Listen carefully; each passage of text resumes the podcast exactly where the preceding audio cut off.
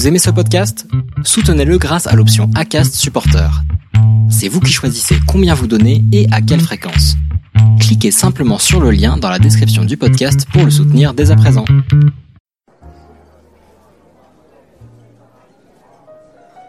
Bienvenue au Café Psy.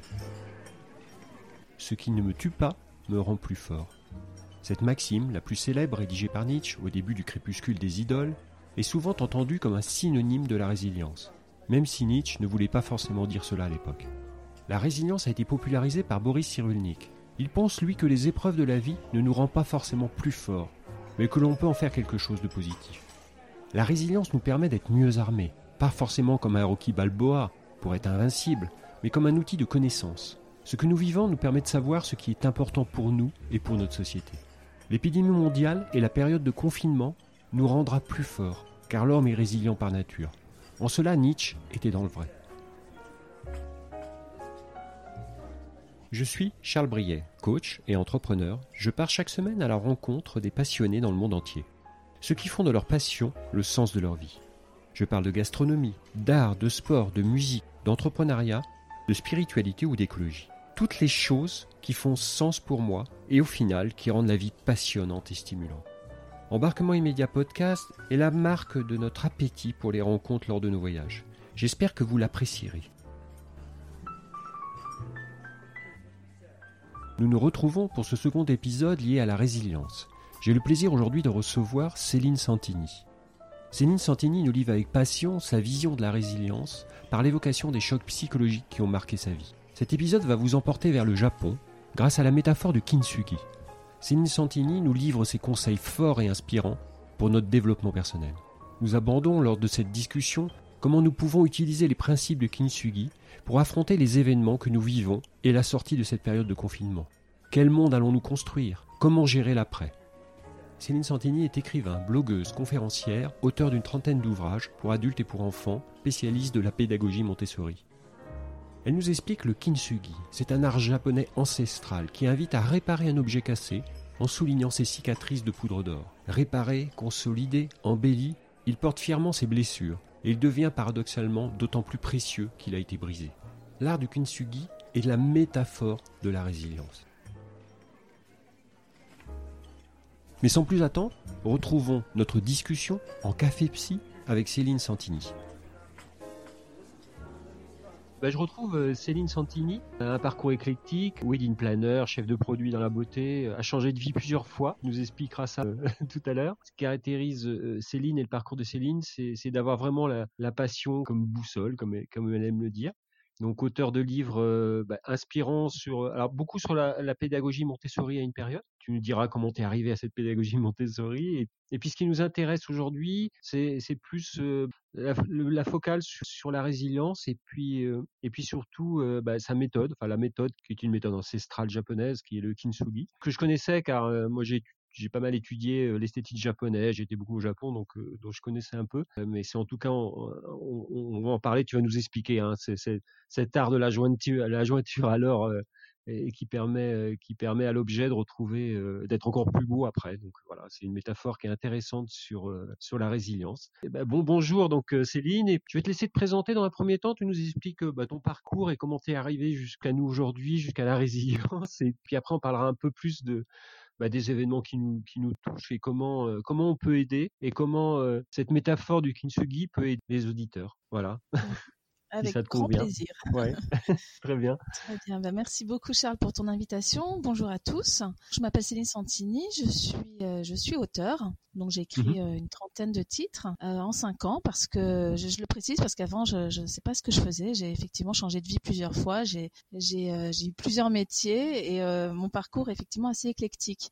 Donc il y a eu un moment où je commençais à me poser des questions en me disant ça part dans tous les sens, ça ressemble à rien ce parcours et il n'y a pas de fil conducteur. Mais en fait c'est maintenant que les pièces s'assemblent, c'est maintenant que tout prend sens. Donc pour répondre à ta question, j'ai on va dire le fil conducteur c'est quand même la créativité et, les, et progresser en permanence. Donc ce serait ça euh, qui est en commun avec toutes mes expériences. Alors j'ai commencé euh, d'abord parce que j'étais passionnée de parfum et aussi on pourrait dire aussi le fil conducteur de la passion. Qui est l'ADN, qui est l'ADN de notre podcast, donc ça, c'est ça. Ah bah ça tombe bien. entre passionnés, on se, on se reconnaît.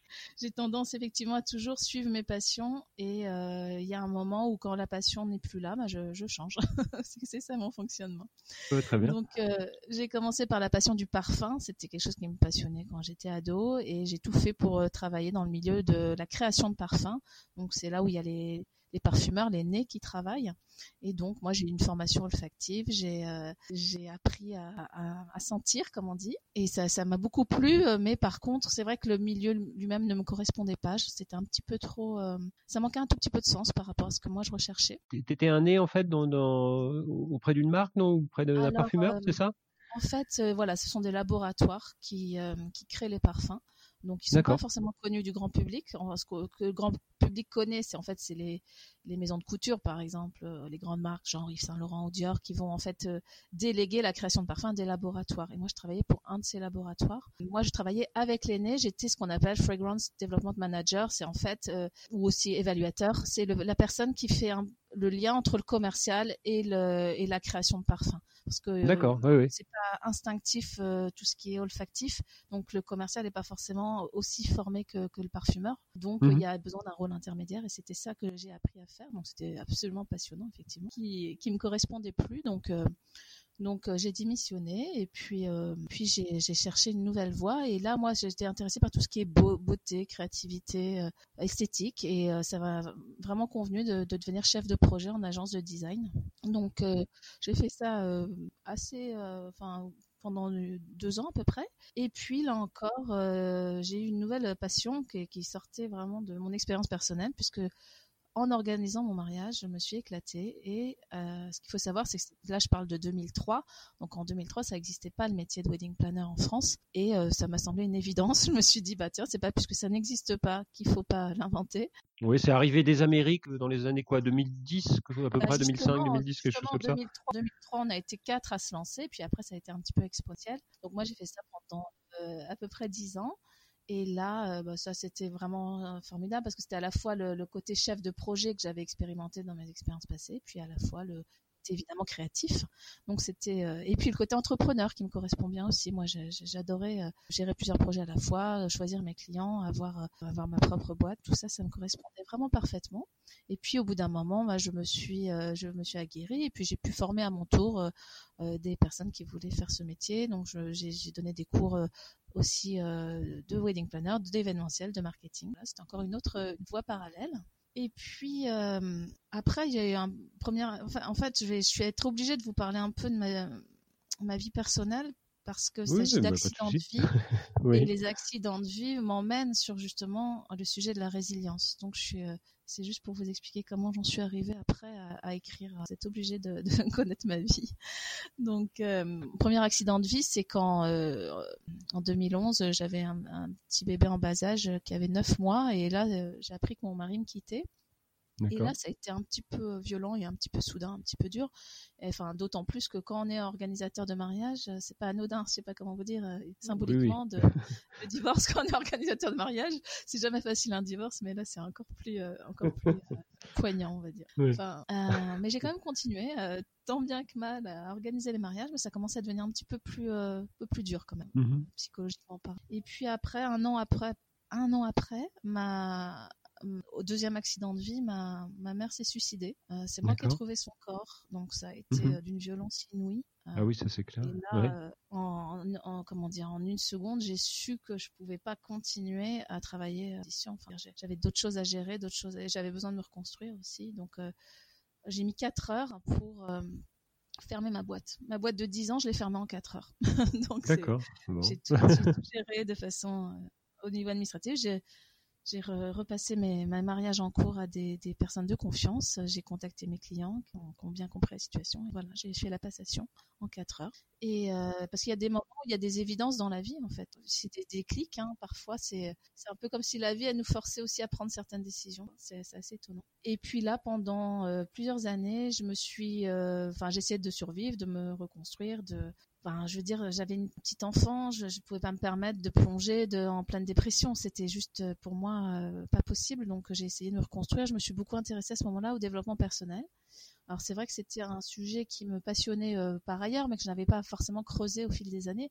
Et là, bah, on va dire qu'à temps plein, j'ai plongé dedans. je pense pour des questions de survie, mais ça m'a aussi beaucoup beaucoup plu. Et euh, je me suis, alors je me suis posé plein de questions. Est-ce que je deviens coach? Est-ce que je deviens éducatrice Montessori? Est-ce que, est-ce que je deviens, euh, est-ce que j'écris des livres? Enfin voilà, c'était pas très clair. Et ça, ça a duré euh, plusieurs années sans, que je, j'y vois clair sur ma voie. Ouais, ouais. Qu'est-ce qui, qui, t'a attiré vers la pédagogie Montessori? Parce que tes, enfants étaient dans une école Montessori peut-être ou? En fait, au moment où j'ai commencé à m'y intéresser, c'est ce moment où je cherchais ma nouvelle voie et ma fille avait deux ans, donc elle n'était pas encore en école Montessori à ce moment-là. Mais en, parallèle, ça m'a semblé, enfin quand je me suis renseignée un petit peu sur le sujet, ça me semblait une telle évidence euh, que c'est un système qui est tellement plus euh, respectueux de l'enfant, respectueux euh, des valeurs qui, qui, moi, me correspondent. souvent, les gens qui mettent leur enfant en école Montessori, c'est pas que pour le côté bonne éducation de son enfant et, et purement intellectuel. C'est, surtout parce qu'il y a toute une philosophie de la vie qui va avec.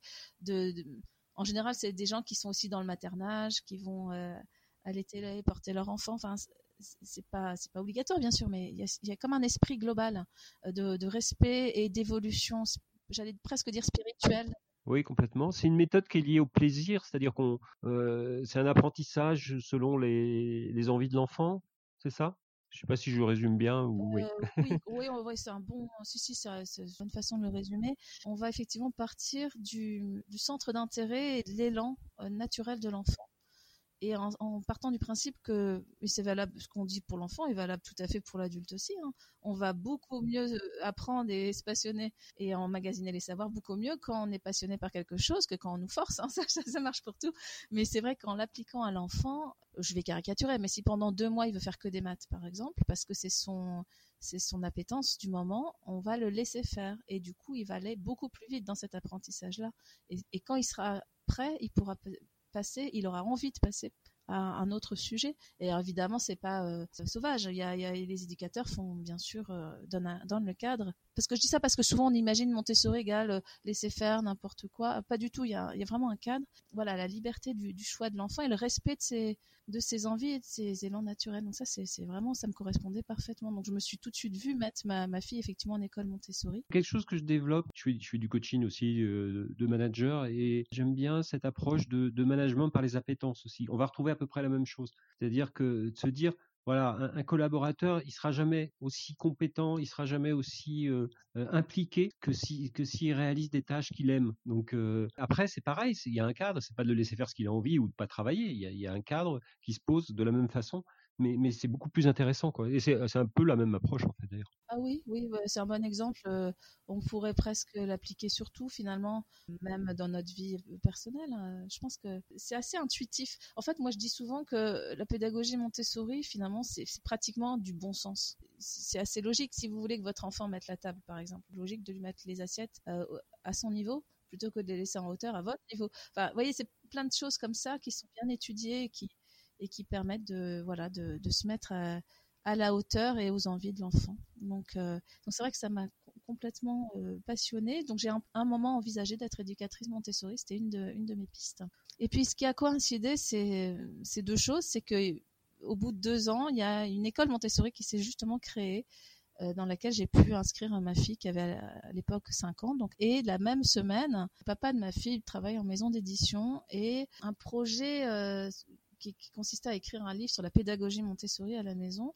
Leur auteur euh, s'est désisté en fait, et ils avaient plus qu'un mois pour, pour, pour écrire le livre. Et euh, moi, j'avais entre temps commencé mon blog sur le développement personnel, sur l'éducation. Bah, ma candidature a été soumise et acceptée, sous réserve que je puisse évidemment faire valider ce que j'allais écrire euh, par une éducatrice, ce qui est le cas. Je suis avec une co co-autrice, et puis euh, sous réserve que ce soit écrit dans le mois. Donc, euh, donc j'ai relevé le pari, j'ai relevé le défi, et ça, ça a été vraiment euh, ce qui a tout déclenché par la suite en fait, parce que de ce livre sont, ont découlé, euh, voilà, comme je vous le disais, une trentaine d'autres. Plein de petits guides en fait. Oui, c'est ça. En fait, il y a plusieurs, euh, il y a plusieurs euh, angles. Il y a le côté parenting, comme on dit, parentalité. Donc là, c'est des livres qui s'adressent aux parents pour, sur la pédagogie Montessori, sur l'éveil du bébé. il y a également des livres, toute une collection sur la pédagogie Montessori à la maison, mais là plutôt des pochettes avec des, du matériel Montessori qu'on puisse facilement reproduire chez soi. Et, et, ça, ça s'adresse ben, plus, plus, particulièrement à l'enfant directement. Et puis tout ça m'a emmené aussi sur quelque chose qui est complètement différent, qui est l'écriture de ce livre Kinzugi, dont on va reparler par la suite, et sur la résilience. Donc on va dire que le point commun, c'est quand même tout ce qui est nouvelle conscience, développement personnel. Et ce qui s'est passé, c'est que en parallèle de tout ce que je viens de vous raconter, moi j'ai j'ai à nouveau euh, rencontré l'amour. Ça s'est fait assez vite puisque euh, on a décidé en quelques mois de, de faire ensemble. On se connaissait depuis euh, depuis 20 ans en fait. Et seulement ça n'a pas marché et que je me suis mariée et divorcée on va dire en l'espace de montrer et avec le petit bébé dans les pattes en plus. Donc là ça a été un autre accident de vie très déclencheur parce que ce qui s'est passé c'est que c'est la semaine enfin 15 jours après avoir su que j'allais divorcer à nouveau, c'est là que j'ai euh, découvert euh, complètement par hasard le, concept de Kinzuki, qui est donc cette, cette philosophie japonaise. Alors je vais peut-être la décrire un petit peu pour qu'on comprenne la suite. Qu'est-ce que tu en penses, Charles? Oui, oui, très très bien. Oui, oui, tout à fait. ça nécessite un tout petit peu d'explication pour les gens qui ne connaissent pas ce, ce mot. Alors, ce qu'il faut savoir, c'est donc kinzugi, c'est un mot japonais. Donc, kin, ça veut dire or en japonais. Tsugi, ça veut dire jointure, donc ça veut dire euh, l'art de la jointure à l'or. Alors, ce qu'il faut se représenter, c'est un objet qu'on brise. Euh, quand on le brise, on a le choix entre où on va le réparer en tentant de cacher euh, le mieux qu'on peut la réparation pour que ça se voit pas qu'il soit cassé, ou alors on va décider de le sacrifier, de le jeter. Ça, c'est ce qu'on fait, on va dire, en Occident. Mais les Japonais, eux, ils ont une meilleure idée, je trouve. Hein. c'est que au lieu de cacher euh, tant bien que mal la, cassure, on va au contraire l'assumer et la souligner. Donc on va réparer avec des jointures d'or chaque faille de l'objet. Et, euh, ça veut dire que l'objet, il, est, souligné d'or sur toutes ses cicatrices. Et ça, ça donne euh, un, contraste hyper intéressant et puis, et puis très fort euh, au niveau symbolique parce que c'est vrai que l'objet euh, il assume ses cicatrices et, c'est très beau puisque c'est de l'or donc c'est pas non plus n'importe quel métal hein, on va pas le faire on pourrait le faire avec du laiton mais ce qui est, beau symboliquement aussi c'est le côté précieux de l'or et il va devenir paradoxalement plus précieux et, plus beau qu'après qu'avant d'avoir été cassé donc c'est un vrai vrai paradoxe et ça, quand j'ai vu, en fait, ce qui, donc je, vous ai raconté toute ma vie, c'était pour en arriver à ce moment-là où, je suis en plein divorce, mon deuxième divorce, c'est vraiment un moment difficile de ma vie. Et là, je vois, euh, je vois un bol Kinzugi. Et, et là, ça me fait une vraie. Euh, c'était où? C'était en, c'était en France? C'était vous avez regardé ça? C'était. Alors, euh, en fait, j'étais. C'est, c'est assez savoureux la vie, puisqu'en fait, comment j'ai découvert, c'est parce que j'ai acheté un magazine pour me changer les idées. Un magazine. Pourquoi j'ai acheté celui-là? C'est parce que sur la couverture, il y avait, il y avait écrit comment réussir son divorce. Donc du coup, j'ai acheté ce magazine que j'achète jamais d'habitude. Je l'ouvre, je vois qu'ils mettent en introduction deux lignes sur le Kinzugi sans mettre de photo. Ils mettent juste euh, Kinzugi en expliquant en deux phrases ce que je viens de vous expliquer. Et là, ça m'a parlé et je me suis dit, mais c'est quoi ce truc? Et je suis allée taper Kinzugi sur Google et euh, j'ai mis Google. Oui, là, il y a plein de choses. Oui, complètement. Plein, plein de, belles images qui m'ont sauté au visage, on va dire. Et là, ça m'a semblé, mais fulgurant. C'est comme... Euh, comme si je connaissais déjà en fait euh, Kinzugi, alors que je le connaissais pas. C'est comme s'il y avait une sorte de connexion euh, intime qui se faisait directement euh, entre entre Kinzugi et mon âme. Enfin, c'était c'était assez assez fou à décrire. Et, et là, je sens que c'est qu'il va y avoir un avant, un, un, après, mais je sais pas, je sais pas pourquoi ni comment. Juste, je sens que ça me parle de façon hyper intense. Et là, bah, je, commence à creuser la question, je commence à, m'intéresser à la technique. Bon, c'est assez complexe, surtout qu'à l'époque, il n'y avait pas de formation en France. Euh, donc, je me suis formée, auto-formée avec un, un, maître euh, américain, un maître Kinzuki américain qui habite au Japon, qui donc euh, donnait les explications en anglais. Donc, voilà, quand même un petit peu débroussailler le terrain. et après, j'ai commandé le matériel, j'ai commencé à, à, à, essayer. Et c'était une euh, c'est très difficile, hein, je vous le cache pas. Mais ils peuvent mettre, euh, je crois que c'est un art, ils peuvent mettre plusieurs semaines à, réparer un objet. Historiquement, c'était quoi? C'était les, shoguns, c'est ça, qui, réparaient des bols? Parce que les Japonais n'étaient pas céramistes à l'époque comme les, comme les Chinois. Et, ils avaient ce besoin en fait de, réparer et, et de pas jeter, et de réparer justement. Et, comme les japonaises sont, liées, euh, sont, très orientées sur l'esthétique, ils en ont fait quelque chose de beau, quoi. Enfin, ça retrouve aussi le, le, wabi-sabi, vous savez, la cérémonie du thé avec l'imperfection de l'objet. Et en fait, de quelque chose d'imparfait, ils en, fait, ils en font quelque chose de beau. C'est exactement ça. le wabi-sabi, effectivement, est, est peut-être plus connu au départ que le kintsugi. Et, mais le kintsugi, on va dire, une, s'inscrit dans le courant du wabi-sabi. Effectivement, la légende dit, mais j'y étais pas à la cour du shogun de l'époque, mais il y avait un shogun qui, effectivement tous les jours utilisait son bol à thé chinois préféré euh, sauf qu'un jour, il l'a cassé. Donc, sur le moment, il n'a pas de solution. Comme vous venez de le dire, les Japonais avaient pas forcément, euh, ne maîtrisaient pas forcément la, technique. Donc, il a décidé de le renvoyer en Chine pour le faire réparer. Et, quand il a attendu euh, super longtemps, parce qu'évidemment, à l'époque, ça mettait un temps fou avec les moyens de transport, et quand il a, après toute cette attente, il reçoit son, son bol réparé et là, il est super déçu parce que euh, ils l'ont réparé en mettant des sortes d'agrafes métalliques euh, pour colmater la brèche, donc tout le long de la fissure. Et donc, c'est une réparation qui est super visible et en plus, ça résout pas le problème puisque de toute façon, ça va pas être étanche puisque c'est juste des agrafes le long d'une fissure. Et donc, la légende dit que c'est là qu'il a demandé à ses artisans japonais de bah, trouver une meilleure solution. Et en fait, là, ce qu'ils ont eu comme idée qui est assez géniale, c'est d'utiliser des matériaux qu'ils connaissaient déjà. Donc, ils connaissaient bien sûr l'or, mais ils connaissaient euh, évidemment la laque. Euh, la laque, euh, c'est vrai qu'on a tous vu. moi, je savais pas avant de m'intéresser au kintsugi. Je savais pas que c'était la même laque que celle qui est utilisée pour, vous savez, les bols laqués japonais. On a tous vu des, bols laqués bordeaux ou noirs. en fait, c'est cette même laque qui est utilisée parce qu'elle est très très collante. Elle va bien réparer les choses, mais aussi quand, quand elle durcit, elle durcit de façon très étanche. Donc ils se sont dit tiens on va utiliser cette euh, cette laque et, en la combinant avec de l'or pour souligner parce que de toute façon même en utilisant avec la laque on va on la verra toujours la fissure donc quitte à la voir autant la mettre en valeur. C'est ça que je trouve euh, vraiment une façon de raisonner euh, incroyable parce que ça ça change complètement le le point de vue. C'est vraiment out of the box, comme on dit, quoi. Et, en fait, c'est sur la métaphore, c'est nos cicatrices de la vie. Et, et nos cicatrices de la vie, elles deviennent belles si, si on les accepte. Après, on va, je vais te laisser parler un peu plus de, de, de, de ta méthode et, et, de la résilience d'ailleurs, mais après, les cicatrices de la vie, elles deviennent belles et, et elles font ce que, elles font ce qu'on est aujourd'hui, quoi. Exactement, tu, tu résumes bien euh, parfaitement également la, la, la, symbolique, je trouve, du kintsugi. Moi, ça m'a sauté aux yeux. C'est comme si en regardant le bol, il y avait quelque chose qui se réparait en moi, en fait. Parce que euh, ça, c'est une métaphore qui, je trouve, euh, donne, euh, donne de l'espoir. Parce que en voyant un, bol réparé avec de l'or, on se dit mais oui, en effet, euh, on va pas cacher tout ce qui nous est arrivé. C'est trop tard, c'est déjà arrivé. Donc ça sert à rien de, regretter ce qui s'est passé. L'objet est cassé, nous on est cassé. Par contre, qu'est-ce qu'on peut faire à partir de là? Alors on a choix entre, comme je disais avant, on peut jeter l'objet, on peut décider d'y rester en morceaux, euh, on peut essayer de cacher tant bien que mal nos blessures, mais est-ce que ça fera vraiment illusion? Ça, c'est pas sûr. Ou alors, on décide d'assumer qui on est avec euh, nos imperfections et de, se, relever. Se relever peut-être tant bien que mal, mais après tout, est-ce que ces épreuves, elles nous ont pas apporté quelque chose?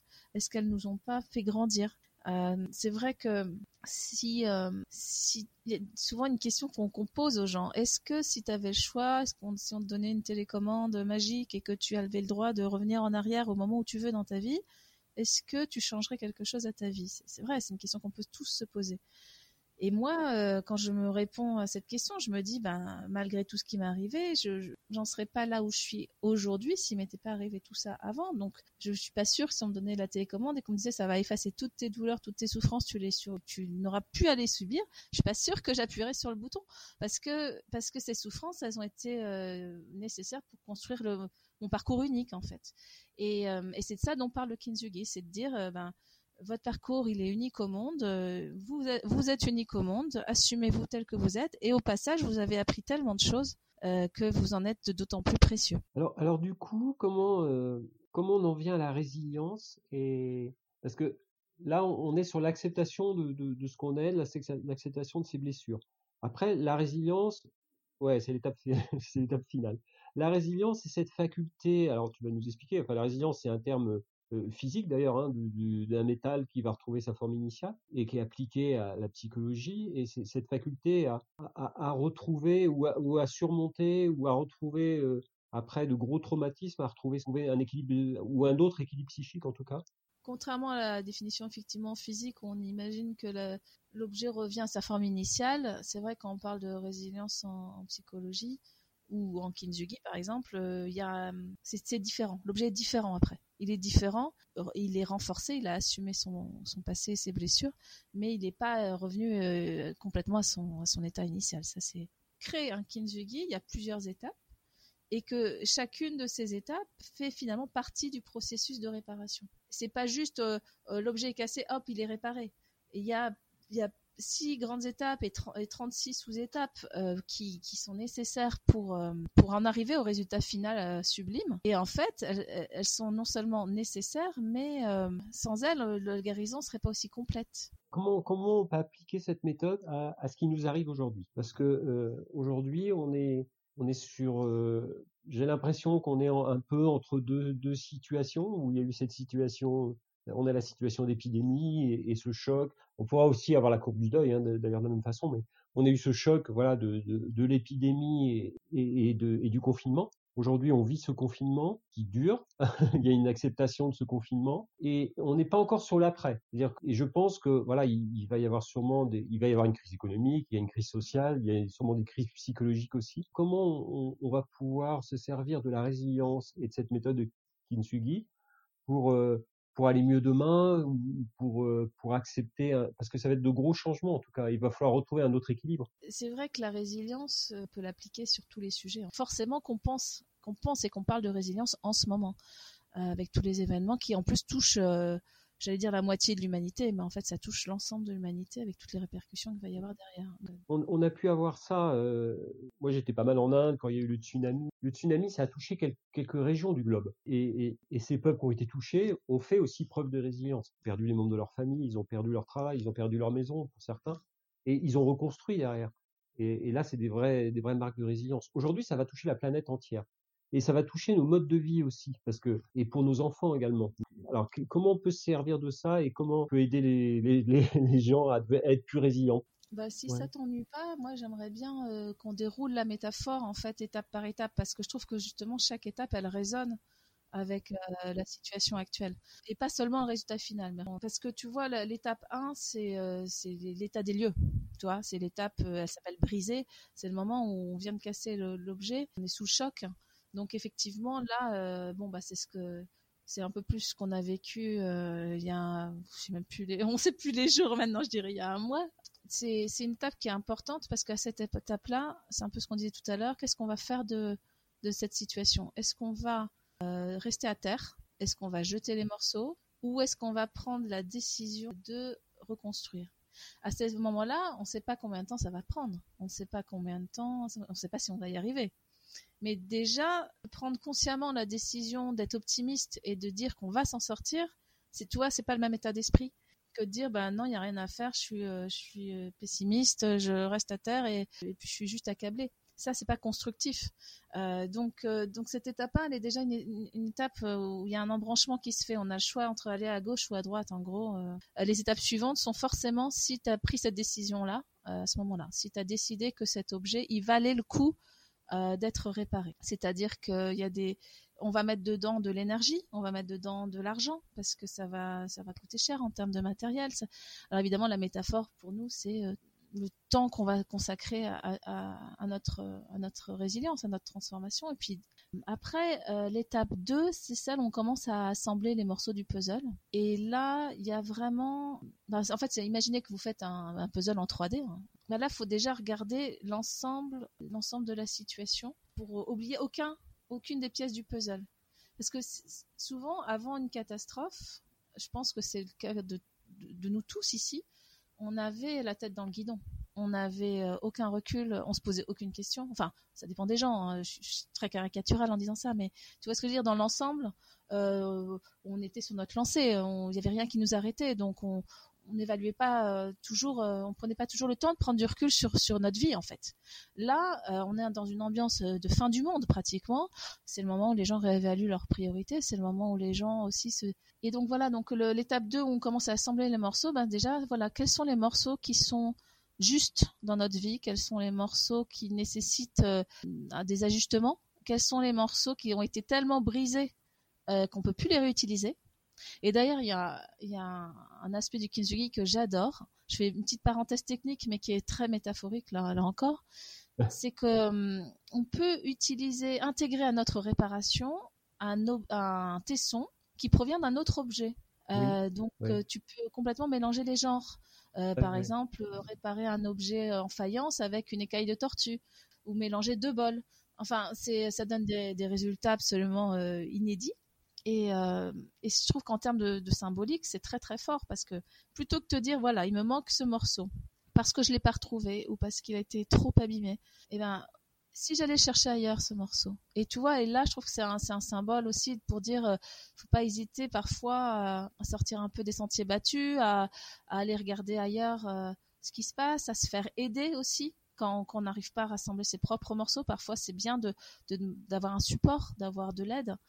Euh, voilà, donc ça, je trouve que c'est une symbolique qui, est forte en ce moment euh, également. Mais je crois que l'aide est importante. On arrive à être résilient ou on arrive à, surmonter des épreuves. Ça dépend aussi de la manière dont on est entouré. Ce qui veut dire que, ben voilà, c'est la communication, c'est les gens qui sont autour de nous qui vont nous, soit nous porter, soit nous mettre la tête sous l'eau, quoi. Donc, euh, c'est aussi euh, c'est aussi un choix de, personnes qui nous entourent et, qui vont construire ce qu'on va être. Oui, tu as tout à fait raison. Euh, c'est vrai que je trouve que plus on avance dans, notre propre évolution, plus euh, notre entourage s'ajuste en fait, parce qu'il y a des on choisit de plus en plus d'autres courants de pensée, d'autres personnes pour qui vont qui vont être sur la même longueur d'onde que nous. Enfin voilà, souvent il y a, y a des choses qui se réajustent. Souvent c'est quand on est en période de transition que c'est pas facile parce qu'on est un petit peu euh, entre deux ambiances et on a encore les, les gens de notre entourage du passé qui n'a plus les mêmes euh, les mêmes valeurs que nous ou que nos nouvelles valeurs en tout cas. Et puis on n'a peut-être pas encore rencontré les nouvelles personnes. Donc c'est vrai qu'il y a des moments comme ça de transition euh, comme celle qu'on vit en ce moment hein, parce que les gens là qui prennent qui ont des prises de conscience en ce moment je pense qu'il y a beaucoup de beaucoup de prises de conscience vu la situation bah, c'est pas toujours facile de les mettre en place. Hein. on est un petit peu démuni euh, par, par, le fait d'être enfermé, tout simplement. Alors, on, on, arrive à avancer, comme on le fait là ensemble avec euh, des podcasts. Les gens communiquent, c'est quand même la beauté de notre monde moderne euh, qui, est, qui, connecté. Mais voilà, il y a quand même des choses qui sont peut-être mises un, petit peu en stand-by quand même. Et alors, justement, en parlant de stand-by, je trouve que la, phase 3, elle est super parlante en ce moment, parce que la phase 3 du Kinzugi, c'est l'étape où on patiente. Alors, au niveau pratique, pourquoi on est obligé de passer par cette étape d'attente? C'est parce que, notre objet, une fois qu'on a assemblé le puzzle en 3D, je l'ai pas précisé, mais on, a, collé les morceaux avec euh, ce qu'on appelle le sabi. D'ailleurs, c'est le même mot que dans Wabi Sabi. Sabi, ça veut dire un, un petit peu ciment. C'est un mélange de lac et de farine et ça fait une sorte de pâte et cette pâte va durcir. Donc on va colmater euh, les, brèches comme ça. Sauf qu'au départ c'est encore un petit peu pâteux, un petit peu mou comme texture. Donc on va déposer notre objet pour le faire sécher dans une boîte qui s'appelle le moureau qui est une boîte avec de l'humidité à l'intérieur et, qui doit rester à une certaine chaleur constante pour euh, en fait recréer le, climat japonais, le climat chaud et humide japonais. Euh, c'est dans ces conditions idéales que notre objet va pouvoir sécher. Et là, euh, ça va prendre du temps, ça va prendre à peu près une semaine à dix jours. Donc on peut le kintsugi, on peut pas dire tiens je vais faire un kintsugi aujourd'hui. Ça marche pas comme ça. Il y a plein d'étapes qui en fait nécessitent d'attendre entre chaque étape le temps de séchage, puis après le temps de ponçage et le temps de séchage, ponçage, etc. Ça peut durer assez longtemps. Donc là, évidemment, on est, euh, en plein dedans, on est dans l'étape 3, euh, patienter. Et c'est vrai que c'est une étape qui est inconfortable, euh, surtout si on est que quelqu'un d'impatient à la base. Moi, c'est mon cas. Je suis quelqu'un qui, qui est, bah, comme tu l'as peut-être vu dans mon parcours, voilà, j'ai tendance à foncer, à, à rebondir, à, dès qu'il y a quelque chose qui me convient plus à, avancer. Alors ça a des qualités, hein. enfin je veux dire ça a des avantages, mais ça a aussi des euh, l'inconvénient de manquer parfois de voilà de, patience tout simplement. Et je trouve que la symbolique pour nous c'est ça, c'est que quand on va quand on a tendance à aller trop vite, parfois on n'est pas encore cicatrisé. Et on le sait tous, une blessure qui n'est pas cicatrisée, elle peut se rouvrir en fait. Donc il faut avoir cette patience d'attendre. Et là, ça nous paraît euh, insupportable tout d'attendre en étant enfermé. Là, pour le coup, on attend, là. non, dans la phase 3, là, là c'est la phase 3 euh, vraiment obligatoire. Euh, Et on subit aussi, hein, on subit, on n'a pas décidé d'attendre. Donc là, on est dans une phase de, on est dans une phase un petit peu, euh, on n'est pas dans une phase où on décide en tout cas. C'est pour ça que je disais qu'on est un peu sur pause et on n'est pas dans une phase où on décide. et que c'est après qu'il va falloir décider. Et ça, ça va pas être simple. C'est ça, tu as tout à fait raison. Et c'est vrai que, surtout pour des gens actifs, c'est insupportable. Parce que les, gens, actifs sont pas habitués à ne pas prendre leurs propres décisions. Des gens actifs, ils sont habitués à, à créer leur réalité. Et là, pour une fois, ils peuvent pas, tu vois. Et c'est juste impossible. Donc, c'est un petit peu, tu sais, ce, cette phrase, je ne sais plus qui elle est, Marc Aurel peut-être, qui dit il faut accepter ce qu'on peut pas changer et, changer ce qu'on peut changer et avoir le discernement de voir euh, la différence entre les deux. Bah là, on est euh, clairement dans accepter ce qu'on peut pas changer. Je crois que c'est un gros travail euh, aussi de lâcher prise. Et ça, ça fait du bien parce que ça, on va on va l'emmener avec nous quand on va, tu vois, passer aux étapes suivantes. On va on va garder en nous cette cette capacité à lâcher prise qui, qui peut-être qu'on a besoin de travailler aussi, tu vois. Et alors après, l'étape 4, c'est une étape justement plus active parce que là, notre objet, il a séché. Euh, donc, il a une sorte de ciment sur les fissures qu'on va poncer pour avoir une ligne, tu vois, euh, toute douce et sans aspérité. Et sur cette ligne, on va ajouter une couche de lac rouge. Et alors, elle est hyper utile parce que elle va à la fois servir à étanchéiser l'objet, elle va servir de support à l'or pour les étapes suivantes. Mais je trouve que symboliquement parlant, tu vois, imagine un objet sur lequel tu as mis des sortes de veines rouges. Donc pour moi, ça me fait vraiment penser à un, second souffle, à la vie qui revient, tu vois, euh, parce que ça fait penser euh, au réseau sanguin. Et euh, ben là, je pense qu'effectivement, on n'y est pas encore, hein, cette étape-là, dans la situation actuelle, mais il y a forcément un moment où la vie va revenir. Tu vois, on ne va pas rester confiné pendant les 50 prochaines années. Enfin, j'espère. Donc, et l'étape 5, c'est l'étape où on va saupoudrer l'or sur les, fissures. Donc là, euh, effectivement, on n'y est pas encore, puisque là, comme on disait tout à l'heure, on est plutôt en phase 3, nous, en phase de patience. Mais là, la, phase où on commence à révéler euh, la beauté de la faille, c'est, euh, elle va arriver. Elle va arriver cette phase quand on pourra reprendre une, vie normale. Alors effectivement, l'objet, il est cassé. Hein, c'est sûr qu'on va pas revenir. je crois que tous les gens qui disent on va reprendre la vie d'avant, non, euh, je j'y crois pas. Je crois que c'est du, on est en plein Kinzugi là. Euh, l'objet, il, il sera pas, on est en pleine résilience. L'objet, il sera, il sera, il sera pas revenu à son état initial. Mais il est d'autant plus beau après, parce que regarde si par exemple il y a des gens là qui en ce moment ont des prises de conscience. Déjà, ils ont intégré le sport dans leur vie. Hein. Déjà, on voit tous les gens qui, qui font des jogging. Bon, peut-être pas pour des raisons euh, très, euh, comment dire, euh, honnête. Des fois, c'est pour prendre l'air, des fois, c'est pour. Oui, il y a plein de raisons, il y a plein de raisons différentes. Euh, ou, pour, ou pour partir de la maison. oui, oui, complètement. Voilà. Mais tu vois, même parfois, quelque chose comme ça qui a au départ un petit peu détourné, bah, peut donner envie aux gens de bouger. Alors, de façon plus sérieuse, en discutant avec pas mal de gens de mon entourage, il y a beaucoup de gens qui profitent de cette période pour justement prendre ce recul dont on parlait avant, pour se poser des questions sur leur vie, se poser des questions sur leur entourage, se mettre à la méditation, se mettre au yoga, etc. Est-ce qu'ils vont tenir après? C'est ça. Est-ce qu'ils vont tenir? Est-ce qu'il va y avoir des choix? Moi, j'aime bien aller chercher la passion chez les gens et de voir à quel moment on sort de sa zone de confort pour pour aller affronter un peu l'inconnu, pour, pour, pour, je sais pas, acheter un camion pour vendre des pizzas ou, ou, aller faire du surf à, à l'autre bout du monde, peu importe. Mais il y a un moment où on prend des décisions. Et, et, et là, on va être à un moment où il va falloir, il va falloir prendre des décisions. Soit on retourne dans notre vie d'avant, il va être différent de toute façon, soit on prend des décisions de changer de vie. Ah ouais, tout à fait, je suis d'accord avec toi. Moi, c'est des questions que je me pose. Est-ce que, ce que ça va donner? Mais je crois que je suis pas la seule. Tout le monde se pose ces questions-là. Oui, ce qui est difficile pour construire, c'est qu'on a une inconnue aujourd'hui, un inconnu de ce que va être demain. Exactement. C'est-à-dire qu'on l'a toujours cet inconnu, on l'avait d'avant, on l'avait avant la situation, c'est juste qu'on s'en rendait pas compte. Mais là maintenant, là, ça, ça, souligne bien, ça souligne bien les choses. On peut juste faire des pronostics. Moi, je, je pense que tout le monde va pas changer de vie. Euh, il y en a qui, vont revenir à leur état initial quand même, qui vont, reprendre leur vie d'avant et qui se seront pas forcément posé de questions ou, sur le ou, sur le moment s'en seront posés, mais reviendront quand même à leur état initial. Ça, je pense que il y en aura. Mais je pense qu'il y a des graines qui ont, été plantées. Oui, oui. Ouais, ça va changer les rapports en entreprise. Après, au niveau de notre société, ça va changer des choses. Après, c'est c'est ça, le kintsugi, c'est d'aller chercher euh, une opportunité dans, dans, quelque chose qui a été cassé, quoi, en fait. Hein. Exactement ça, ouais. ouais. Par exemple, euh, on sait qu'on sait qu'on va pas pouvoir prendre l'avion avant longtemps, ou parce qu'il y a plein de compagnies d'aviation qui vont pas revoler d'ici tôt. Enfin voilà, il y, a quand même beaucoup de choses qui vont qui vont impacter les transports. et, les billets à 50 euros pour aller à l'autre bout de l'Europe, ça va pas être de sitôt, quoi. Donc forcément, alors quelle est l'opportunité de ça? Bah, L'opportunité, c'est peut-être de faire autre chose. C'est ça. En fait, euh, Kintsugi, c'est un peu ce qu'on disait avant, euh, il n'y a pas le choix. L'objet, il est cassé. Donc c'est pas comme si on nous laissait le choix, est-ce que tu veux revenir à l'état d'avant? Non, euh, de toute façon, on peut pas. Le Kintsugi est là pour dire ça, vous allez pouvoir en faire quelque chose de positif. C'est en gros, c'est ça le, le, sens du, du Kintsugi. Et ce que je trouve vraiment inspirant dans le Kintsugi, tu vois, c'est l'étape 6 qui est finalement l'étape finale, c'est l'étape où on contemple l'objet. Mais juste avant, on va le faire briller. Parce que tu vois, les failles, elles sont en or maintenant. Et même si c'est de la poudre d'or, la poudre d'or, comme elle s'est mélangée à la laque, elle est devenue solide en fait. Ça, ça a vraiment recréé comme de l'or solide.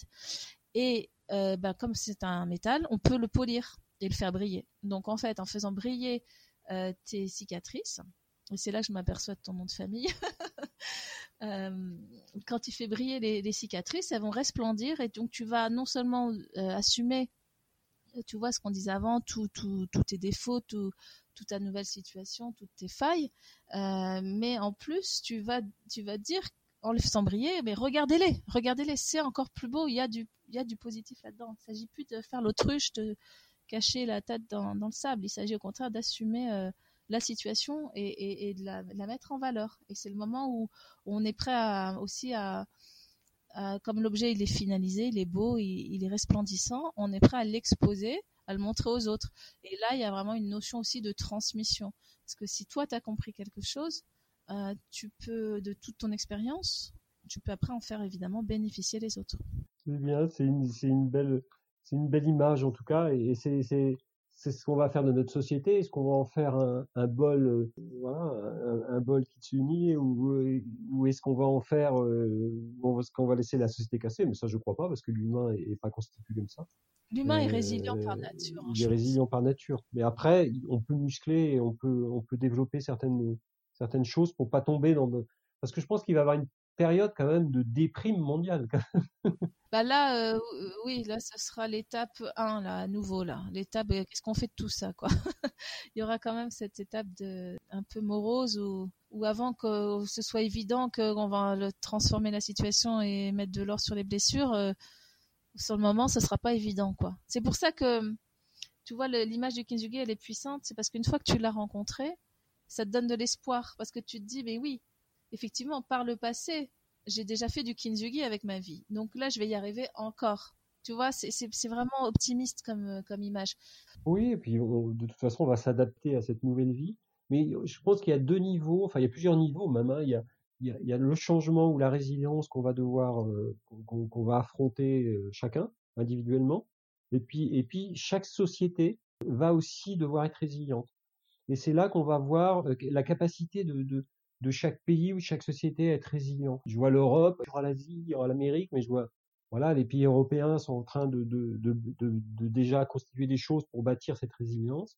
Les Américains euh, aux États-Unis sont plus en train de se recroqueviller, fermer les frontières et, ils vont subir un chômage qui va être de, de folie. Donc euh, je ne sais pas si là, ils mettront beaucoup plus de temps à être résilients, je pense. Euh, et là, c'est la capacité de chaque pays à être résilient, je pense. Hein.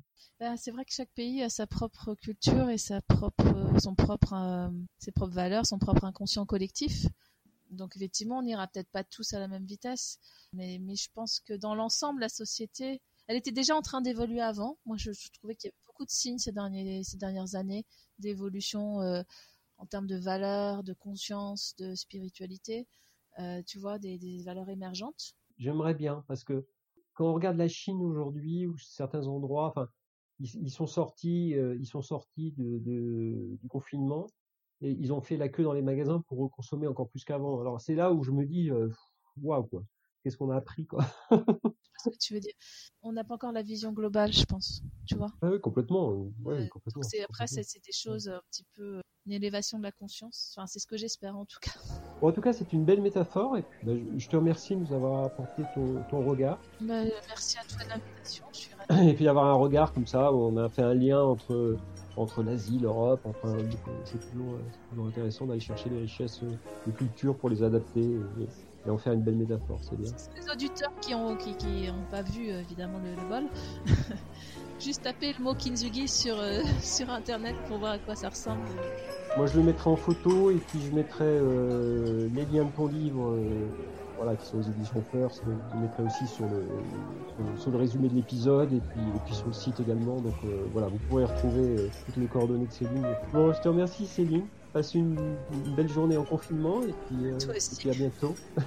à bientôt. Bon, bon confinement à tous.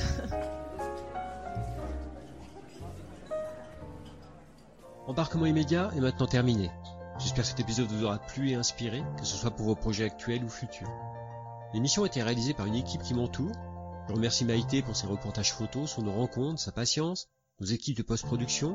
Merci à Daniel Murgui-Thomas et la boîte à images pour ses précieux conseils.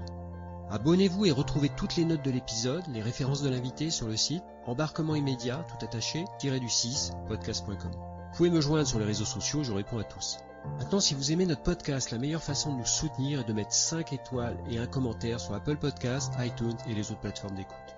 C'est très important pour nous. À très bientôt pour un nouvel épisode. Et n'oubliez pas, l'impossible n'existe que parce que nous n'essayons pas de le rendre possible. Mike.